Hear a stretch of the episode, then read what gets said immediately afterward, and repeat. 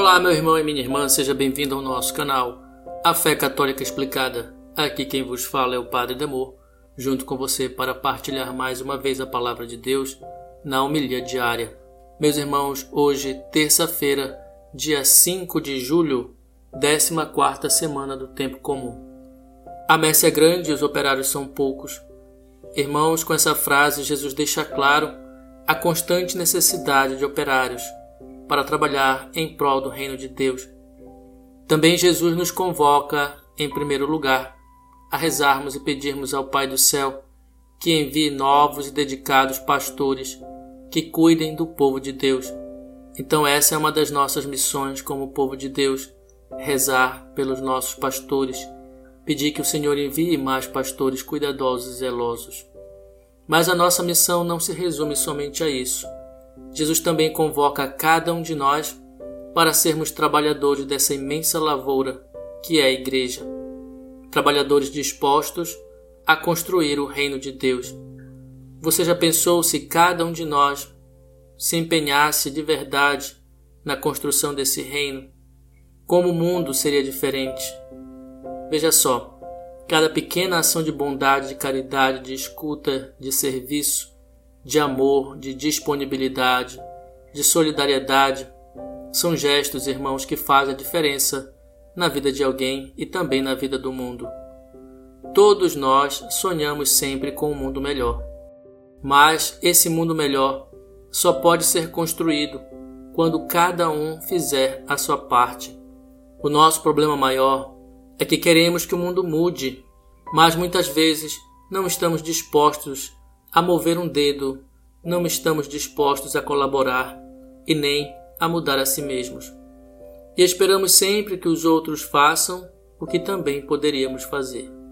Não, irmãos, não esperemos pelos outros, mas façamos a nossa parte em cada detalhe de nossa vida cotidiana.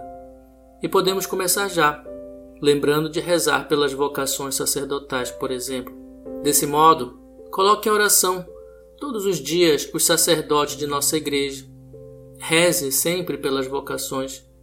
Tome a iniciativa de criar um grupo de oração pelas vocações aí na sua paróquia, na sua comunidade. O Papa João Paulo II sempre dizia que as vocações são a resposta de Deus a uma comunidade que reza.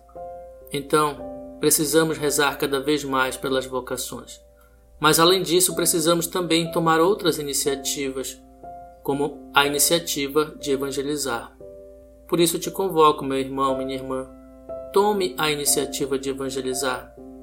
Tome a iniciativa de criar um grupo de estudo bíblico ou algo parecido. Ou mesmo de criar um grupo que leve as pessoas a estudar e conhecer mais a doutrina da igreja. Pode-se também tomar a iniciativa de criar grupos de visita às pessoas enfermas, de levar esperança, alegria, conforto, e a palavra de Deus a essas pessoas que muitas vezes estão isoladas, abandonadas, por causa da enfermidade e por causa da idade. Pode-se também tomar a iniciativa de criar grupos que levem a presença de Jesus a pessoas mais carentes, através de ações de caridade, de oração com essas pessoas. Pode-se ir ao encontro dos jovens, seja de maneira presencial ou pelo mundo digital.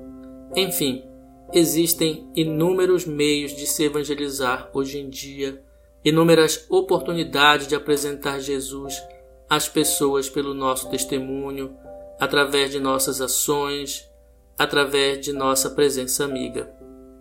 Faça o que estiver ao seu alcance. Não precisa ser nenhum projeto grande, nenhuma coisa grandiosa, mas sim pequenos gestos com muito amor.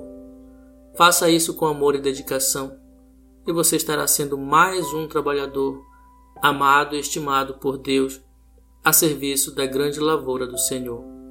São essas sementes do Evangelho, meu irmão, minha irmã, que precisam ser plantadas hoje, para que amanhã tenhamos um mundo muito melhor. Desejo-te um dia cheio de graças e muitas bênçãos e que o Senhor possa tocar teu coração para que a evangelização seja parte integrante do teu dia a dia. Deus te abençoe hoje e sempre. Em nome do Pai, e do Filho e do Espírito Santo. Amém.